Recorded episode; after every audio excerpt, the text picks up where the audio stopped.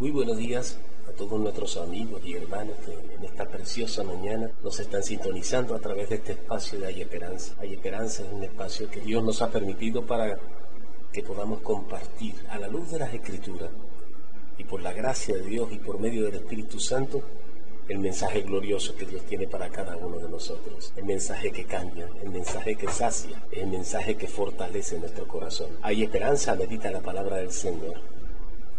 El tema que tenemos para el estudio de hoy es la continuidad del estudio del Espíritu Santo nos guía al arrepentimiento. Y la referencia bíblica que vamos a estar disertando a través de la palabra de Dios se encuentra en el libro de los Salmos, capítulo 104, versos 29 y 30. Dice la palabra del Señor así, escondes tu rostro y se turban, les quitas el hálito y dejan de ser, y vuelven al polvo, envías tu espíritu, son creados y renuevas la faz de la tierra. Vamos a orar. Bendito Señor y Padre Celestial. Te damos infinitas gracias por el privilegio de poder, Señor, estar delante del altar de tu gloria, postrado delante de tu presencia. Alabándote, Señor, honrándote, porque solamente tú eres digno de la gloria y de la alabanza. Gracias por la vida que nos has dado a través de tu Santo Espíritu en el nombre de Jesús. Gracias por la redención de nuestras vidas, Padre, por el regalo precioso de la gracia de Cristo a través de su sangre bendita derramada en la cruz del Calvario. Señor, venimos esta mañana a ti implorando tu misericordia. Tenemos hambre de tu palabra, Señor. Sácianos con tu palabra, Señor mío. Trae revelación a través de tu Santo Espíritu, trae luz a nuestro entendimiento por medio de la palabra, de tu palabra, Señor para que tu nombre sea glorificado en nosotros y a través de nosotros, Padre Santo. Te pido por cada hermano y cada amigo, Señor, que nos están sintonizando. Tú conoces su corazón. Tú conoces la situación quizás que puedan estar viviendo en estos momentos, pero también es el Dios poderoso que da la salida para poder resistir el día. Gracias, Señor. Te alabamos y te glorificamos. Toma tu siervo, Padre. Quita todo impedimento todo razonamiento humano que pueda impedir que tu palabra fluya, Padre Santo, a través de tu Santo Espíritu. Te glorificamos y te exaltamos en el nombre de Jesús. Amén, amén y amén. Neumatología, el estudio del Espíritu Santo. La Biblia nos enseña que el arrepentimiento no es posible sin el Espíritu Santo ya que Él es quien nos convence de pecado y nos guía al arrepentimiento. En este punto, apreciado hermano y amigo, trataremos de entender a la luz de las Escrituras la función del Espíritu Santo en el Antiguo Testamento. Disertaremos a la luz de las Escrituras al Espíritu Santo como el dador y sustentador de la vida. En el relato de la creación, el autor dice, el Espíritu de Dios se movía sobre la faz de la tierra. Esto está en Génesis 1.2. Y el mismo Dios, después de haber formado al hombre, sopló en su nariz aliento de vida. Y fue el hombre un ser viviente. Y esto lo puedes encontrar en Génesis 2.7. Este es el entendimiento que Job tenía de su origen. Por eso él dice, el Espíritu de Dios me hizo, el soplo del Omnipotente me dio vida. Y esto está en Job 33.4. Este hecho nos enseña y afirma que el Espíritu Santo es quien genera la vida en la creación, incluyendo la vida humana, vegetal y animal.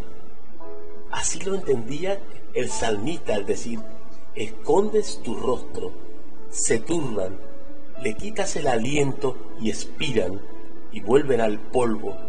Envías tu espíritu, son creados y renuevas la faz de la tierra. Y esto está en el Salmo 104, los versos 29 y 30.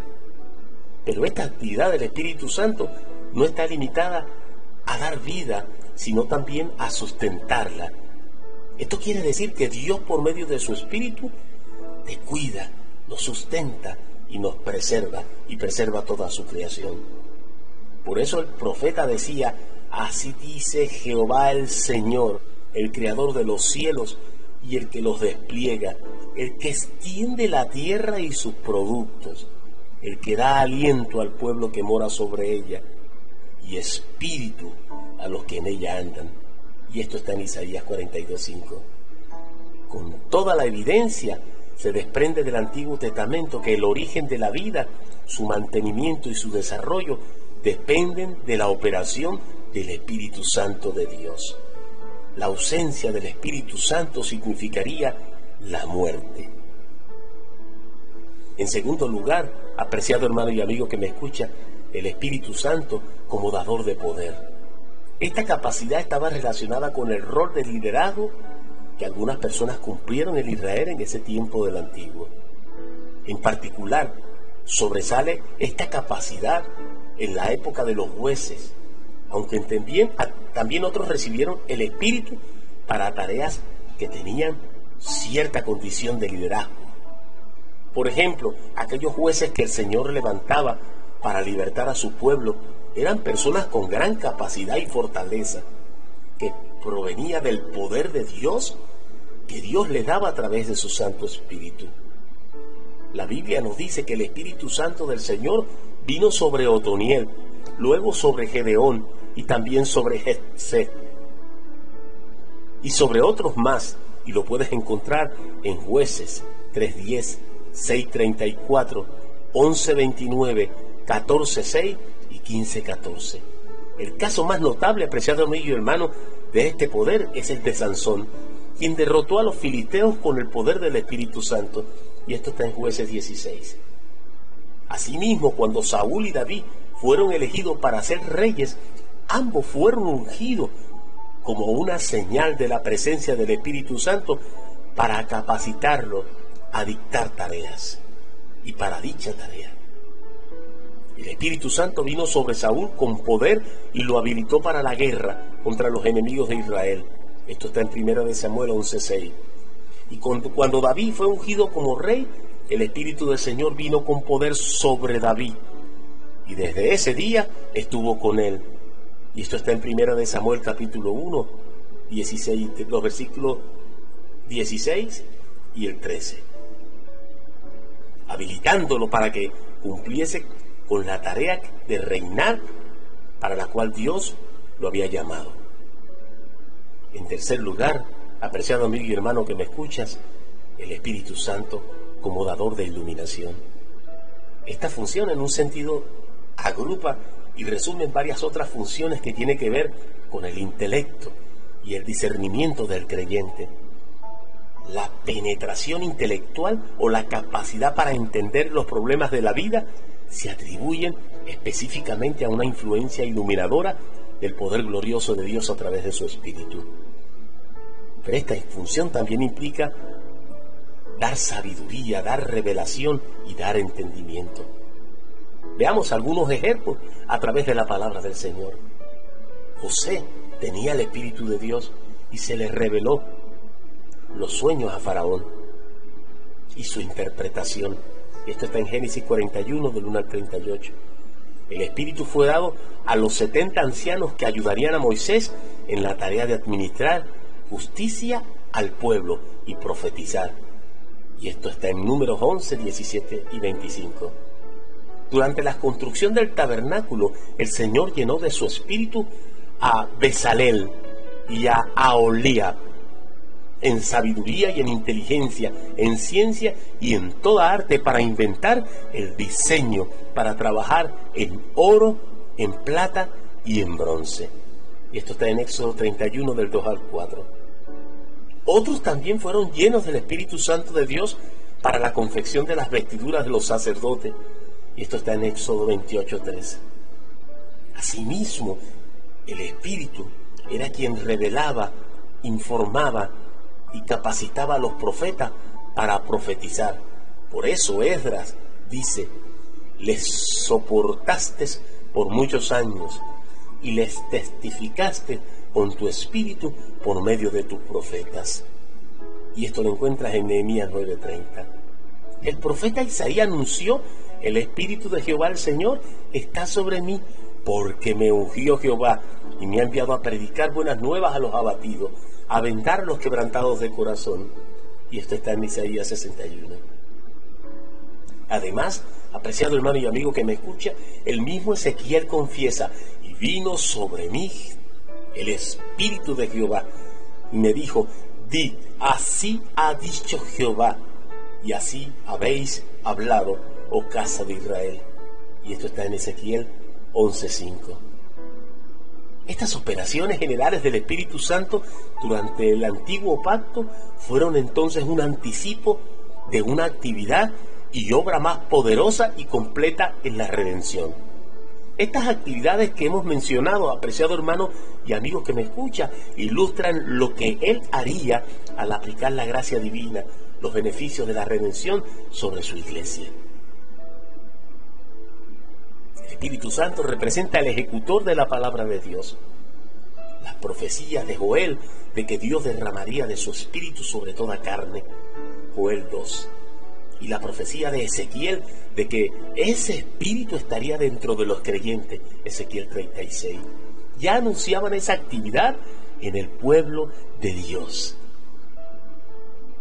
Podemos concluir, apreciado hermano y amigo que me escuchas en esta mañana, el Espíritu Santo nos guía al arrepentimiento. Este concepto es crucial, pero es difícil, difícil de definir, porque lamentablemente, debido a que cada uno de nosotros tenemos nuestras propias definiciones provenientes de los traumas influenciados por nuestras afiliaciones denominacionales. Sin embargo, por lo general, una definición teológica está inspirada en varias palabras en hebreo y en griego. Apreciado hermano y amigo, es importante conocer de la historia de la palabra, de los tiempos de la palabra del Señor. Debemos recordar que los autores neotestamentarios, excepto Lucas, eran pensadores hebreos que utilizaron términos del griego, el koiné. Por ello es importante comenzar con los principios en los términos hebreos originales, de las cuales existen principalmente dos. Nacham, que originalmente parece haber significado un profundo respiro y se usa en varios sentidos. En primer lugar, descanso o consuelo. Y lo puedes investigar en Génesis 5.9, 24.67, 27.42, 37.35. Con frecuencia se aplica a nombres. Veas en Segunda de Reyes 15.14 y en Primera de Crónicas 4.19. En segundo lugar, tiene el significado de lamentarse o arrepentirse. Y esto está en Génesis 6, de 6 al 7. En tercer lugar, un cambio de mentalidad o arrepentimiento. Ejemplo, Éxodo 13, 17 y Números 23, 19. Y también representa, en algunos casos, compasión. Y esto lo podemos ver en Deuteronomio 32, 36. Apreciado hermano y amigo que me escucha, el arrepentimiento representa los sentimientos profundos que conducen a la acción.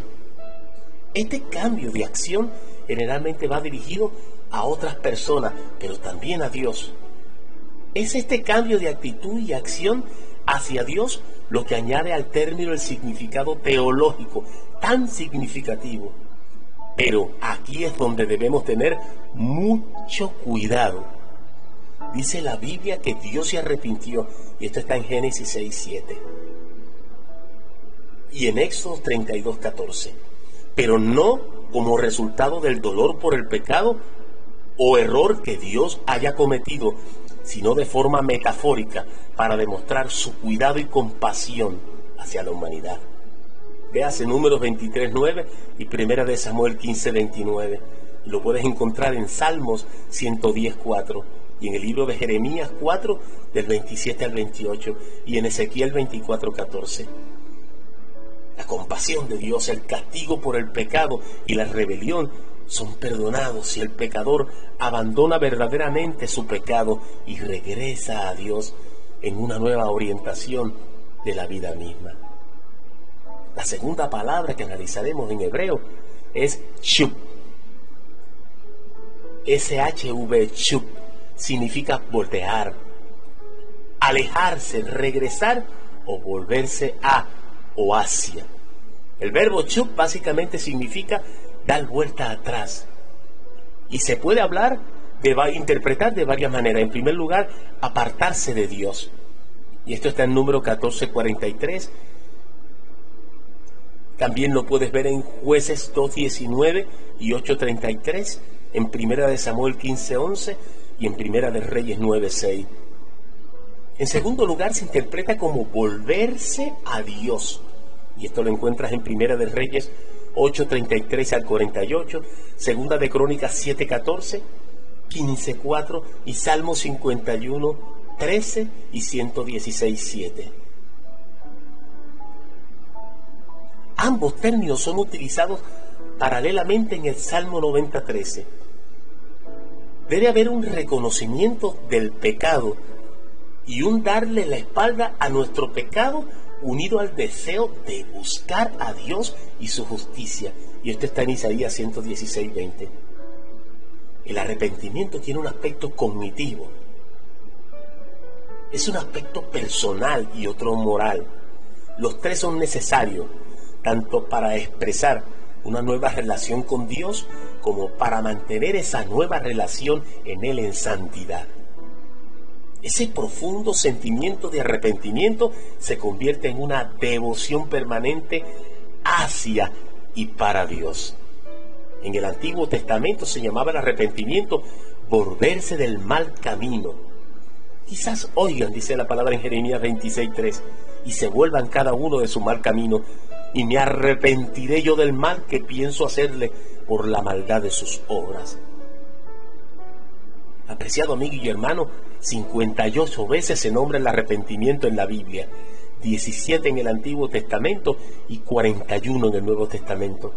Es decir, que en el nuevo pacto se da mayor importancia a este concepto que implica entendimiento, sentimiento y cambio de actitud hacia Dios. Todas las veces que se habla del arrepentimiento en el Antiguo Testamento están referidas a Dios, cambiando su proceder con respecto a los hombres. En Salmo 106, 45 dice la palabra, y se acordaba de su pacto con ellos y se arrepentía conforme a la muchedumbre de sus misericordias. Dice el libro de Ezequiel 24:14, yo Jehová he hablado, vendrá y yo lo haré. No me volveré atrás, ni tendré misericordia, ni me arrepentiré. Según tus caminos y tus obras, te juzgarán dice Jehová el Señor. Sin embargo, apreciado hermano y amigo que me escucha, el primer libro de Samuel dice que él no es hombre para arrepentirse. El arrepentimiento es una cosa propia del hombre y no de Dios. Además, el que es la gloria de Israel no mentirá ni se arrepentirá porque no es hombre para que se arrepienta. Y esto está en primero de Samuel 15:29 el antiguo pacto. El Espíritu Santo habló a través de determinados individuos, como los patriarcas, los profetas. El Espíritu guiaba al pueblo a la obediencia a la ley. Aún no entraba en forma definitiva en el corazón del ser humano, sino que en algunos los visitaba o los tomaba como instrumento para hablarle a los hebreos.